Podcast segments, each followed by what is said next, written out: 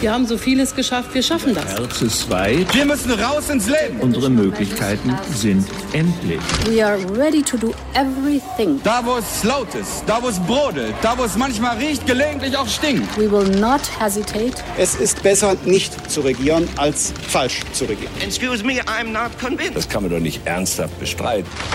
Hauptstadt das Briefing Spezial mit Michael Brücker und Gordon Ripinski.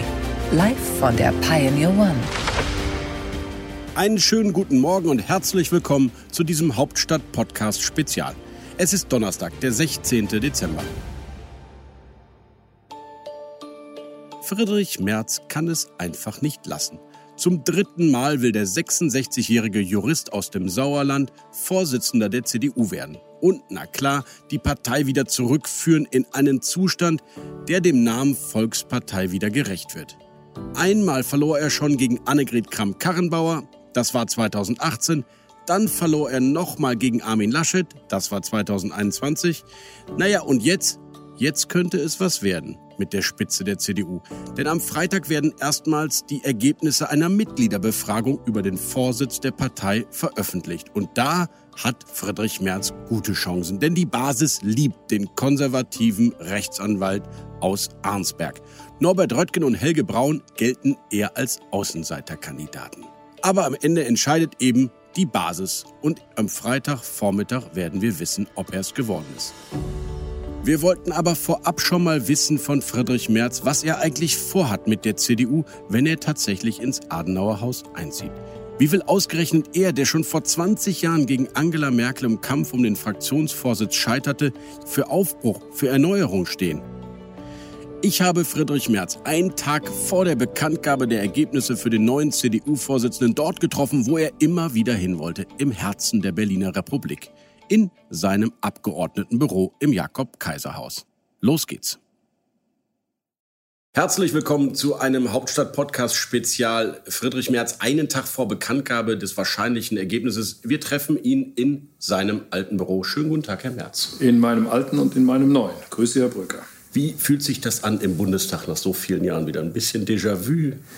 Ja, es ist ein bisschen Déjà-vu und die zwölf Jahre dazwischen kommen mir kürzer vor, als sie tatsächlich waren. Was haben Sie vermisst? Ich habe äh, vermisst und merke das in diesen Tagen erst richtig so den regelmäßigen Austausch mit den Bundestagskollegen. Ich habe ja meine beiden ersten Bewerbungen um den Parteivorsitz von außerhalb sozusagen gemacht und ähm, jetzt mache ich sie von innerhalb und das merke ich eben doch, dass das ein großer Unterschied ist. Man trifft die Kollegen, viele Freunde darunter, neue Kolleginnen und Kollegen und das ist etwas anderes. An diesem Freitag, Herr Merz, ist wahrscheinlich dann vielleicht doch klar, wer der neue CDU-Vorsitzende ist oder wird. Sie bewerben sich zum dritten Mal, also aufgeregt sind Sie wahrscheinlich nicht mehr. Könnte ich sagen, das hat mittlerweile etwas Routine, aber so weit gehe ich natürlich nicht. Nein, ich bin gespannt äh, und hoffnungsvoll zugleich. Warum werden Sie es jetzt eigentlich und nicht vorher? Das weiß ich ja nicht, ob ich das werde, aber die Chancen sind äh, gut, denn ähm, das erste Mal in der Geschichte der CDU wird es äh, eine Beteiligung der Mitglieder geben. Wir werden wahrscheinlich eine ziemlich hohe Wahlbeteiligung haben. Und äh, eine hohe Wahlbeteiligung zeigt, dass die Mitglieder an dieser Entscheidung jetzt wirklich beteiligt werden wollen. Und das ist ein gutes Zeichen. Oder es zeigt, dass sie endlich Ruhe haben wollen und keine Personalschlachten mehr schlagen wollen. Naja, es zeigt schon, dass die Mitglieder sagen, also bitte, jetzt wollen wir mal mitreden, wie das äh, jetzt hier wird. Und äh, danach gibt es natürlich auch das Bedürfnis, mal für mindestens zwei Jahre, vielleicht länger, einfach Ruhe an der personellen Front zu haben und dafür mal etwas mehr wieder in die Sacharbeit einzusteigen. Warum ist das eigentlich so, dass Friedrich Merz an der Basis mehr Chancen hat als bei delegierten Parteitagen oder bei der Abfrage der Landesverbände, die wir ja alle hinter uns haben? Warum ist das so? Ist das eine Projektion, die Sie da an der Basis sind? Na, also das wissen wir ja noch nicht, ob das wirklich so ist. Ich habe ja die Umfragen sagen zumindest, dass die sie dann Umfragen viel mehr, zeigen das haben. zumindest an. Ob das dann wirklich so ist, äh, Osteo verpflichtet zu sagen, die Wahrheit liegt in der Urne. Also wir wissen dann wirklich erst am Freitagmittag, ob das so ist. Ich bin zuversichtlich, ja. Aber es gibt natürlich äh, eine gewisse Diskrepanz zwischen den Mandats- und Funktionsträgern und den Mitgliedern der CDU. Das ist nichts Neues. Ähm, so richtig abschließend erklären kann ich es mir noch nicht, aber vielleicht verbinden sich mit meiner Person auch einige Hoffnungen, zumindest die Hoffnung auf etwas mehr Klarheit in den politischen Positionen. Herr Merz, Sie müssen uns und unseren Zuhörern eine Sache erklären. Warum jetzt Friedrich Merz an der Spitze der CDU? Sie haben gerade selber gesagt, Sie waren schon 2002 hier im Büro. Das ist 18 Jahre her. Und die CDU stellt sich jetzt völlig neu auf. Sie muss nach 16 Jahren lernen, Opposition zu machen, was viele von diesen Abgeordneten hier im Bundestag gar nicht erlebt haben. Warum sind Sie, der 66 Jahre alte Rechtsanwalt aus dem Sauerland, der Richtige? ja. Also berechtigte Frage äh, natürlich. Ähm, äh, zunächst einmal, ähm, ich gehöre zu der kleinen Gruppe derer, die Opposition noch erlebt haben. Ich bin mit Wolfgang Schäuble der Einzige, der hier schon mal Oppositionsführer war. Äh, und insofern weiß ich, wie man in der Opposition arbeiten muss. Aber wir wollen natürlich nicht für die Opposition nur arbeiten, sondern wir wollen auf eine zukünftige Regierungsbeteiligung wieder hinarbeiten. Und äh, da denke ich, kann ich der Partei ein paar Themen äh, nicht vorgeben, aber als Themen nennen, die vielleicht für uns doch wichtig sind, mal aufgearbeitet zu werden, mal etwas in den Positionen wieder klarer zu werden. Und das ist weit entfernt von einem Vorwurf. Eine Partei, die in der Regierung ist, muss Kompromisse machen. Und das nimmt sie sozusagen auch für sich selbst vorweg. Das brauchen wir jetzt nicht mehr. Wir sind jetzt in der Opposition und jetzt können wir mal unabhängig von einem Regierungs Partner sagen, was wir denn für dieses Land und auch für Europa für richtig halten. Und das ist eine große Chance. Wir kommen gleich auf Ihre Kandidatur zurück. Ich will aber den, den Tag gestern noch mal nehmen. Olaf Scholz, erste Regierungserklärung. Und wie stellt man sich da eigentlich auf? Armin Laschet hat mir vor wenigen Tagen gesagt, die Wahrheit ist, dieser Koalitionsvertrag hätte auch von uns kommen können. Nichts ist dort inhaltlich drin, was die CDU rundweg ablehnt. Wo packt man da an? Wo sind Sollbruchstellen? Also dieser Analyse würde ich nur in Teilen zustimmen. Äh, in den gesellschaftspolitischen Fragen dieser Koalition werden wir manches erleben, was die Zustimmung von uns nicht findet. Aber richtig ist trotzdem, dass viele Teile dieses Koalitionsvertrages auch von uns hätten kommen können. Nimmt man mal das ganze Thema Digitalisierung, nimmt man mal das Thema Klima. Ob das alles in diesem Überschwank und diesen hohen Erwartungen auch erfüllbar ist, das sei mal dahingestellt. Unser Koalitionsvertrag wäre wahrscheinlich in den Erwartungen etwas nüchterner ausgefallen, aber sei es drum. Entscheidend ist, aber den die Koalition, nicht, sagen Sie? Entscheidend wird jetzt sein, was die Koalition daraus macht. Ähm, äh, wir sind leider auch seit der Regierungserklärung von Olaf Scholz seit gestern nicht viel klüger. Äh, ich sage das ohne Vorwurf, aber ich hätte mir von einer ersten Regierungserklärung einer neuen Bundesregierung und eines neuen Bundeskanzlers ein bisschen mehr, auch sagen wir mal, emotionalen Aufbruch erwartet. Diese Regierungserklärung in fast anderthalb Stunden ist mir ein bisschen zu viel im Klein-Klein geblieben. Das ist ein bisschen Angela Merkel.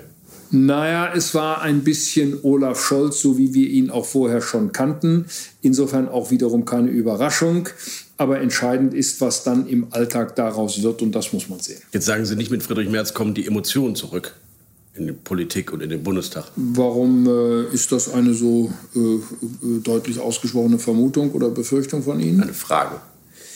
Naja, also zur Politik gehören natürlich auch Emotionen und auch äh, hin und wieder mal freigehaltene Reden. Das kann man in einer ersten Regierungserklärung nicht machen. Aber so ganz ohne jede Emotion einfach minutiös bis in kleinste Details hinuntergebrochen vorzutragen, was man denn in den nächsten vier Jahren vorhat. Also meine Erwartung war ein bisschen größer.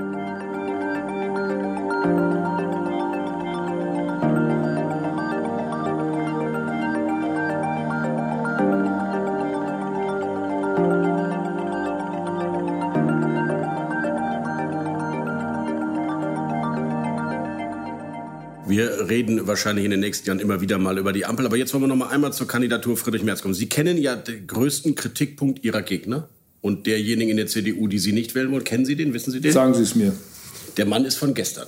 Ist ja immer wieder der Vorwurf, der an ja. Sie herangetreten wird. Das Interessante ist, dass das an keiner Stelle mit irgendeinem konkreten Thema verbunden wird sondern dass das immer nur für sich alleine als Behauptung im Raum stehen bleibt. Und deswegen, lieber Herr Merz, lösen wir das jetzt auf. Ja, Mit Idee. einem kleinen Modernitätstest, Na, den ich mir ausgedacht habe. Der ist inhaltlich getrieben und der ähm, zeigt vielleicht, wo Friedrich Merz wirklich liegt. Und ich habe Thesen für Sie vorbereitet. Sie dürfen spontan und schlagfertig, wie Sie ja sind, darauf antworten. Erste These. Ist die Kernkraft eine nachhaltige grüne Energie und entsprechend zu fördern? Es ist eine CO2-freie Energie, die wir in Deutschland nächstes Jahr abschalten. War der Ausstieg aus der Kernenergie richtig? Er war zumindest in der Reihenfolge falsch. Äh, wir steigen in Deutschland zu viel aus und diskutieren zu wenig, wo wir einsteigen. Würden Sie eine andere Gaspolitik fahren, wenn Sie Bundeskanzler wären, weil wir, sind, wir zu viel aus anderen fossilen... Wir sind auf Gas, insbesondere nachdem wir nun aus Steinkohle, Braunkohle und Kernenergie aussteigen, äh, weiter angewiesen, wahrscheinlich mehr angewiesen als je zuvor. Das erhöht im Übrigen unsere Abhängigkeit auch von Russland. Und das zeigt auch, dass die Antwort zu der vorhergegangenen Frage richtig war. Die Reihenfolge war falsch. Und deswegen brauchen wir auch Gas aus wir Nord Stream 2? Wir werden Gas noch eine längere Zeit brauchen, wahrscheinlich sogar für die Erzeugung von Wasserstoff. Auch in der Pipeline Nord Stream 2? Das kommt ganz drauf an. Nord Stream 2 ist nach gegenwärtiger europäischer Rechtslage nicht genehmigungsfähig. Was daraus vor dem Europäischen Gerichtshof wird, muss man sehen. Es ist ein, wir würden in Deutschland sagen, Maßnahmegesetz. Die EG-Richtlinie, die EU-Gasrichtlinie ist nach dem Baubeginn geändert worden und hat damit sozusagen dieser Pipeline ein Stück der Geschäftsgrundlage entzogen. Aber noch einmal, das ist eine juristische Frage, die muss der Europäische Gerichtshof klären. Es ist kein politisches Thema, ob Nord Stream 2 Gas durchleiten sollte oder nicht. Es war immer ein politisches Thema. Nord Stream 2 war nach meinem Empfinden nie ein nur wirtschaftliches Projekt. Alles, was in der Energiewirtschaft passiert, ist hochpolitisch. Wenn Sie schon im Bundestag gewesen wären, hätten Sie für die Ehe für alle gestimmt? Ich hätte der Sache zugestimmt und hätte den Wunsch damit verbunden, dass das nicht auf einem abendlichen Empfang einer Boulevardzeitung verkündet worden wäre, sondern im Deutschen Bundestag ausführlich diskutiert, möglicherweise sogar, um es wirklich abzusichern, mit einer Grundgesetzänderung verbunden worden wäre. Sind Sie der Meinung, dass man für Lesben, Schwule, LGBTQ-Community ausreichend gesetzlich getan hat, um ihre Teilhabe an allem zu ermöglichen? Die Teilhabe als solche ist richtig und notwendig. Wenn dafür nicht genug getan worden ist, dann muss man sich das in Ruhe anschauen. Die Schuldenbremse ist angesichts der Minizinsen ein Relikt aus neoliberalen Zeiten und gehört abgeschafft. Äh, das Wort ne-, neoliberal auch in diesem Zusammenhang gefällt mir nicht. Und die Schuldenbremse ist aus guten Gründen gerade für schwierige Zeiten in das Grundgesetz aufgenommen worden und sollte dort bleiben. Würden Sie sagen, ich bin ein Neoliberaler mit Stolz und Selbstbewusstsein? Wenn das in dem alten äh, Verständnis dieses Begriffes äh, so weiter verwendet worden wäre, wie er mal entstanden war, dass es nämlich eben nicht die Marktradikalen sind, sondern diejenigen, die die soziale Marktwirtschaft erfunden haben, das waren nämlich in der historischen Bedeutung des Begriffs die Neoliberalen, dann hätte ich gesagt, ich bin einer. Aber so wie er heute leider politisch missbraucht und verfremdet worden ist, mache ich mir diesen Begriff nicht mehr zu eigen. Und was würden Sie sagen? Ich bin ein Anhänger der sozialen Marktwirtschaft. Das ist nicht sehr griffig, Herr Merz. Nee, aber soziale Marktwirtschaft ist das Beispiel für eine gelungene Symbiose aus Wirtschaftspolitik und Sozialpolitik in Deutschland, um das uns die Welt beneidet. Es wäre gut, wenn wir es nicht selber in Frage stellen. Hat die CDU auch im Hinblick auf das Ergebnis der Bundestagswahl die soziale Flanke vernachlässigt? Wir haben in einer ganzen Reihe von Themen keine befriedigenden Antworten gegeben. Und das liegt ganz alleine an dem Umstand, dass wir uns zur Vorbereitung dieser Bundestagswahl nicht genug Zeit genommen haben. Äh, wir haben alle Entscheidungen zu spät getroffen, die politischen, die strukturellen, die strategischen und auch die personellen äh, Fragen. Und das hätten wir besser machen müssen sollte eine junge Frau, Herr Merz, die in Bonn geboren ist und deren Eltern aus der Türkei sind, eine doppelte Staatsbürgerschaft bekommen, ja oder nein? Das kommt sehr darauf an. Ich bin bei dem Thema doppelte Staatsbürgerschaft sehr zurückhaltend, weiß aber auch, dass gerade diejenigen, die aus der Türkei kommen, hier größere Schwierigkeiten, zum Beispiel auch mit der Rechtsordnung in der Türkei haben. Für diese Menschen muss man Lösungen finden. Weil warum sollen die sich entscheiden müssen für eine Staatsangehörigkeit, wenn es ein Österreicher, ein EU-Mitglied nicht machen muss? Weil wir in der EU eine ganz andere Form auch gemeinsamer Staatsangehörigkeiten haben, bis hin zu unserem Verständnis von einer EU-Staatsbürgerschaft, unter der sozusagen alle Mitgliedstaaten subsumiert werden. Das gilt für die Türkei ausdrücklich nicht. Wir brauchen mehr Zuwanderung, aber die richtigen. Würden Sie diesen Satz unterschreiben? Die, ja, wir brauchen Zuwanderung. Wir sind ein Einwanderungsland. Wir müssen ein Einwanderungsland bleiben mit geordneter äh, Zuwanderung in den Arbeitsmarkt und mit möglichst wenig ungeordneter äh, Zuwanderung in die Sozialsysteme. Und Wirtschaftsflüchtlinge oder Flüchtlinge, die sich nicht aufs Asylrecht berufen können, müssen auch an den EU-Außengrenzen abgewiesen werden. Das wäre gut und richtig. Vor allem wären Aufnahmezentren an den EU-Außengrenzen richtig und notwendig, um die Fragen gleich dort zu klären und nicht erst hier im Inland.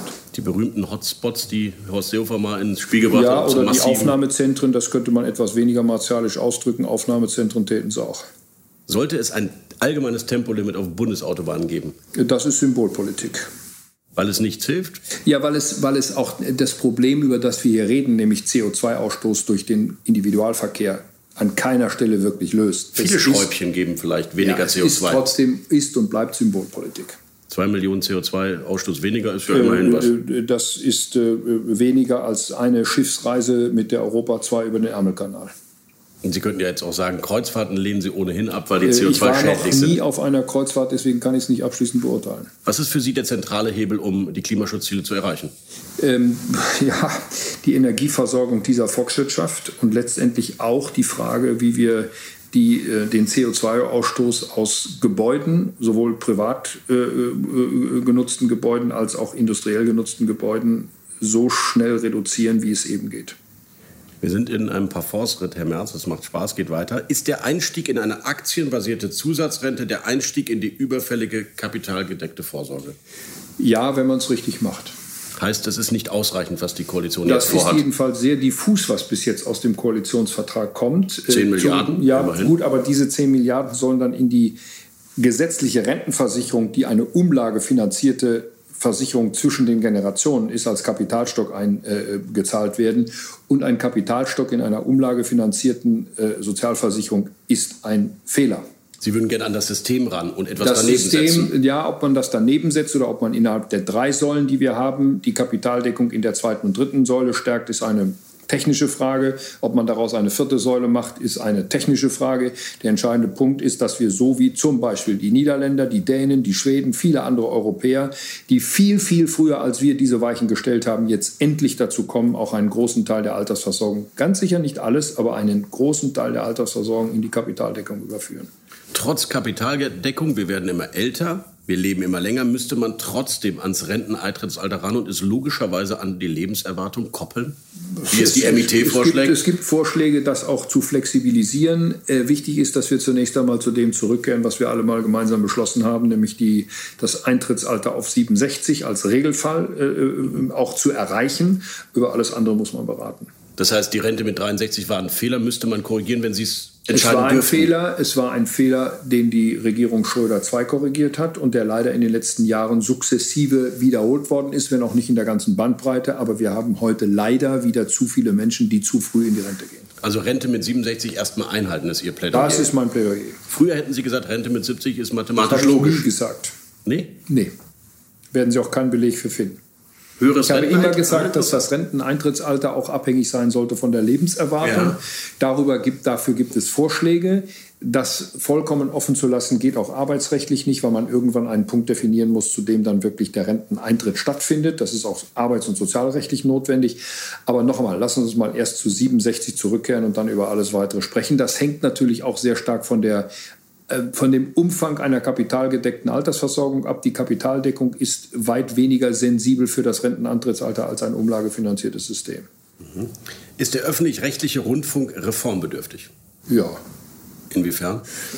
Naja, wir haben ja die Diskussion im letzten Jahr über dieses Thema äh, intensiv äh, geführt und äh, wir verdanken es äh, dem Landtag und der Landesregierung von Sachsen-Anhalt, dass dieses Thema einmal etwas breiter diskutiert äh, wurde. Da gibt es viele Baustellen, über die man nun in der Kürze eines solchen Interviews nicht alle reden kann.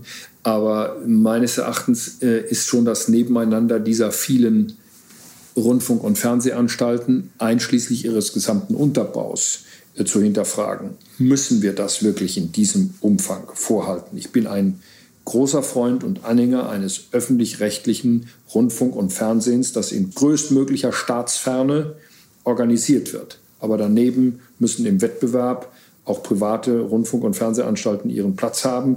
Und dieses Miteinander und dieses äh, auch im Wettbewerb äh, befindliche System muss natürlich ständig überprüft werden. Staatsferne würde auch bedeuten, die Politik soll sich raushalten aus den Das Gremien. muss sie bereits heute nach einer einschlägigen Entscheidung des Bundesverfassungsgerichts. Die sind aber drin im ZDF-Verwaltungsrat genauso sind wie aber allenfalls mittelbar drin. Sie sind heute nicht mehr unmittelbar die politischen Parteien.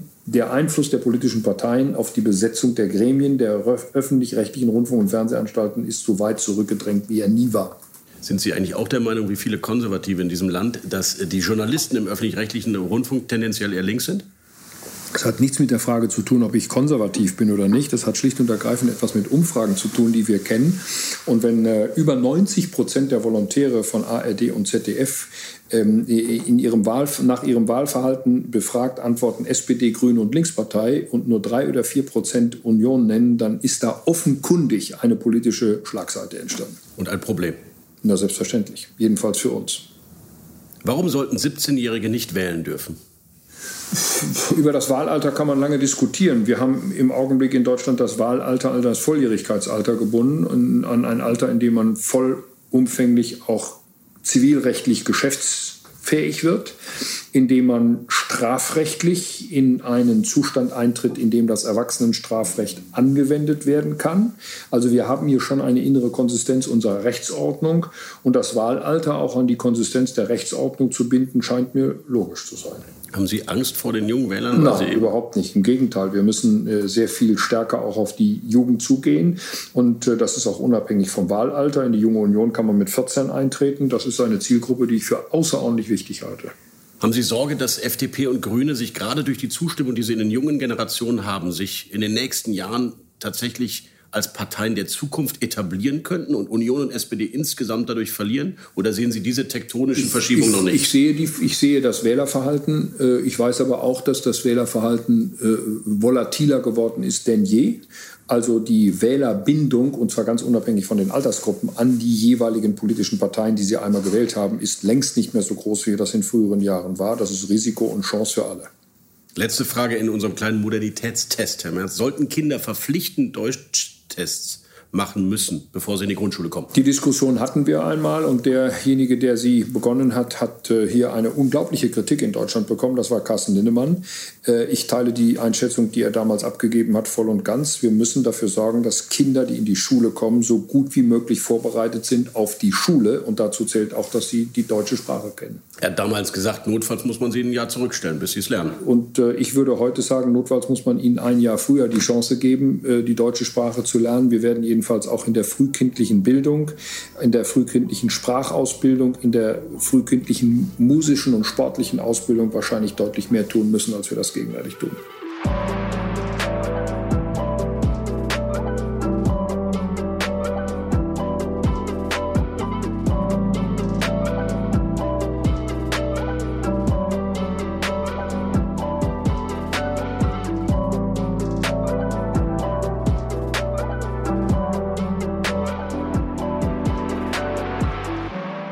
Sie haben jetzt den Modernitätstest, das müssen die Zuhörer. Was sagen Sie jetzt? Die Zuhörerinnen und Zuhörer werden das äh, sagen müssen. Wir fragen ja nur, aber zumindest habe ich das Gefühl, der harte konservative Knochen sind Sie nicht.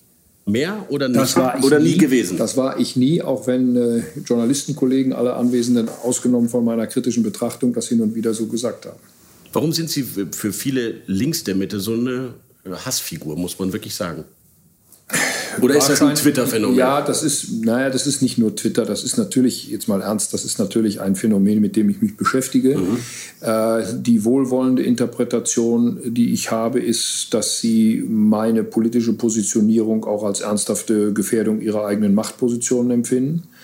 Äh, die, äh, sagen wir mal, böswillige Unterstellung, die ich parat hätte, wäre, dass hier mittlerweile in einigen Teilen unserer politischen Öffentlichkeit äh, nicht mehr mit äh, demokratischen Mitteln, sondern einfach mit, äh, mit äh, rhetorischer Gewalt, die dann auch relativ schnell in tatsächliche Gewalt übergeht, äh, gearbeitet wird. Das, was wir hier teilweise im links- und rechtsextremen Spektrum sehen, schauen Sie nach Leipzig, Konnewitz, schauen Sie nach Hamburg, schauen Sie auch in die ganze rechtsradikale Szene, besorgt mich zutiefst. Würden Sie sagen, der Rechtsextremismus ist die größte Bedrohung für die Demokratie? Oder? Zurzeit ja. Und auch mehr als der Linksextremismus? Äh, rein quantitativ würde ich den Unterschied ungern machen. Ähm, äh, es ist eine Bedrohung von zwei Seiten. Wir sehen im Augenblick äh, eine bislang auch von mir unterschätzte Radikalisierung im rechten Spektrum, was aber überhaupt nicht relativiert, dass wir nach wie vor mit Formen des harten Linksextremismus zu tun haben, der in Gewalt übergeht und zwar ziemlich regelmäßig. Herr Merz, Sie haben 20, 2018 das erste Mal kandidiert, jetzt drei Jahre später. Haben Sie selbst etwas verändert in Ihren Positionen? Wo ist Friedrich Merz in der dritten Kandidatur anders als der von der ersten? Die Welt um uns herum verändert sich in einer atemberaubenden Geschwindigkeit. Ich sage Ihnen mal zum Thema Sozialstaat Bundesrepublik mhm. Deutschland. Meine Hoffnung war, dass die zu Ende gegangene Große Koalition äh, das Versprechen einhält, eine zukunftsfähige Rentenversicherung zu machen. Das haben sie nicht geschafft. Also beschäftige ich mich mit der Frage, wie können wir das jetzt in Zukunft äh, besser machen? Was können wir als Union jetzt aus der Opposition heraus dazu äh, für Antworten geben? Ich hätte mich mit dieser Frage nicht so intensiv beschäftigt, wenn die alte Koalition die Lösung gefunden hätte. Also Sie haben ja auch neulich gesagt, dass Sie den Satz, mit mir kann man die AfD halbieren, so nicht wiederholen würden. Haben Sie, würden Sie sagen, die Wähler, die der Union verloren gegangen sind, die müssen wir Mitte links wiederholen? Das sind Merkel-Wähler, sind grüne Wähler, rote Wähler? Oder kann man in allen Ich wiederhole Bereichen genau diesen Satz heute drei Jahre später nicht mehr, weil ich zu meinem Bedauern feststelle, dass nicht nur die AfD, sondern auch ihre Wählerinnen und Wähler sich weiter radikalisiert haben. Und da gibt es eine Grenze auch im äh, Denken und Fühlen der Wähler, wo ich sage, das sind nicht mehr unsere Wähler. Und diese Zahl ist leider größer geworden. Das heißt, für Sie gibt es auch gar keine Möglichkeit mehr, mit denen zu reden, weil Sie sagen, die naja, haben sich... was heißt mit denen? Ich würde das jetzt, so, mit ich würde es jetzt nicht so undifferenziert sagen. Es gibt sicherlich Wählerinnen und Wähler der AfD, die für uns zurückzugewinnen sind und die natürlich in das demokratische Spektrum auch einer Partei wie der CDU hineinpassen. Aber noch einmal die Zahl derer, auch unter den Mandatsträgern, unter den Wählern, die sich weiter nach rechts außen hin radikalisiert haben, hat zugenommen. Und deswegen würde ich es heute nicht mehr so quantifizieren, wie ich es vor drei Jahren getan habe. Herr Merz, es gibt viele in der CDU der letzten drei Jahre, ich rede jetzt von Funktionären, Landesvorsitzenden, Ministern, die sagen würden, der ist ein glänzender Rhetoriker, ein Wirtschaftsfachmann ist er auch, aber er ist wirklich alles, aber kein Teamplayer. Und jetzt sind Sie genau mit dem Team Gustus angetreten. So, und jetzt war teilweise Kritik richtig oder nicht? Äh, die Kritik war immer falsch, aber ich gebe zu, dass ich vielleicht den Eindruck erweckt habe, dass diese Kritik berechtigt sein könnte. Nur ich habe diesem Eindruck jetzt noch mal sehr viel deutlicher äh, widersprochen, indem ich auch dieses Team, Mario Chaya und Christina Stump, angeboten habe als mein Team in der engsten Führung der Partei und wir nehmen für uns, ich glaube, zu Recht in Anspruch, dass wir drei das breiteste Integrationsangebot personell und inhaltlich und regional sind, das die CDU haben kann.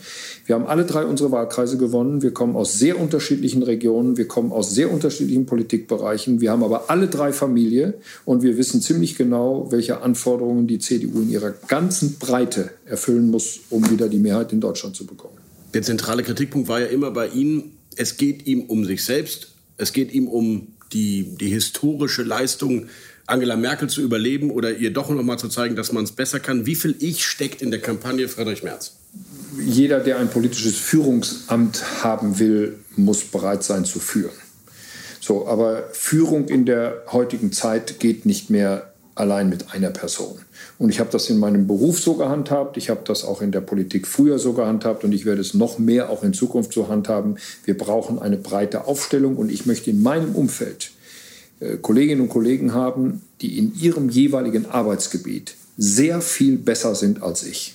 Und nur dann funktioniert es. Und denen Sie das Scheinwerferlicht gönnen auf jeden Selbstverständlich. Fall. Und deswegen, ich, ich möchte, dass die CDU wieder sichtbar wird, auch durch Persönlichkeiten, die mit ihrer Kenntnis, mit ihrer Authentizität Themen besetzen, die wir in der Vergangenheit nicht ausreichend besetzt haben. Warum ist Markus Söder eigentlich so ein Gegner von Friedrich Merz geworden, dass er partout in allen Kandidaturen eigentlich mitgeholfen hat, dass ihre Gegner gestärkt werden. Das ist eine Wahrnehmung, die ich nicht teile, Herr Brücker. Ich habe mit äh, Markus Söder ein durchaus äh, äh, konstruktives, aber wo notwendig auch einmal kritisches Verhältnis. Ich erlaube mir ihm hin und wieder auch etwas zu sagen. Sehr selten öffentlich, nur dann, wenn es wirklich notwendig ist. Umgekehrt von ihm auch. Das meiste besprechen wir vertraulich und vertrauensvoll äh, unter vier Augen oder in einem kleinen Kreis und da gehört es auch hin. Und manchmal kommt im Wahlkampf dann auch öffentlich aus München, wir brauchen keine Rückkehr in die 90er Jahre. Und da waren Sie gar nicht mit da gemeint. Da kann er mich nicht mit gemeint haben. Und die Reconciliation mit Jens Spahn, wie haben Sie das hingekriegt, dass der in Ihrem Team ist und nicht gegen Sie angetreten ist? Indem wir gut miteinander geredet haben. Und das zeigt, wie teamfähig ich bin. Lange und viel und intensiv und oft? Naja, es war notwendig, aber es war auch gut. Mit viel Alkohol? Kein Tropfen. Tagsüber sehr nüchtern. Er nimmt Ihnen einige Dinge von früher übel? W wüsste ich nicht welche. Ihre Äußerungen zum Beispiel in einem Fernsehinterview zur Homosexualität? Das habe ich ihm nochmal erläutert. Das ist zwischen uns beiden komplett ausgeräumt. Und da hat er damals äh, etwas gesagt, was mir nicht gefallen hat, aber wir haben es beide ausgeräumt. Also ein bisschen neuer Friedrich Merz habe ich jetzt schon in diesem Interview erlebt, oder? Nur in Ihrer Wahrnehmung. Vielen Dank, lieber Herr Merz. Ich bedanke mich bei Ihnen. Ja, das war Friedrich Merz, wie wir ihn kennen. Selbstbewusst und optimistisch, dass er es am Ende schaffen kann, mit seinem großen Ziel, CDU-Vorsitzender zu werden. Ich bedanke mich bei Ihnen fürs Zuhören, liebe Pioneers, und auch, dass Sie unseren unabhängigen Journalismus unterstützen. Ich wünsche Ihnen noch einen schönen Tag. Ihr Michael Bröker.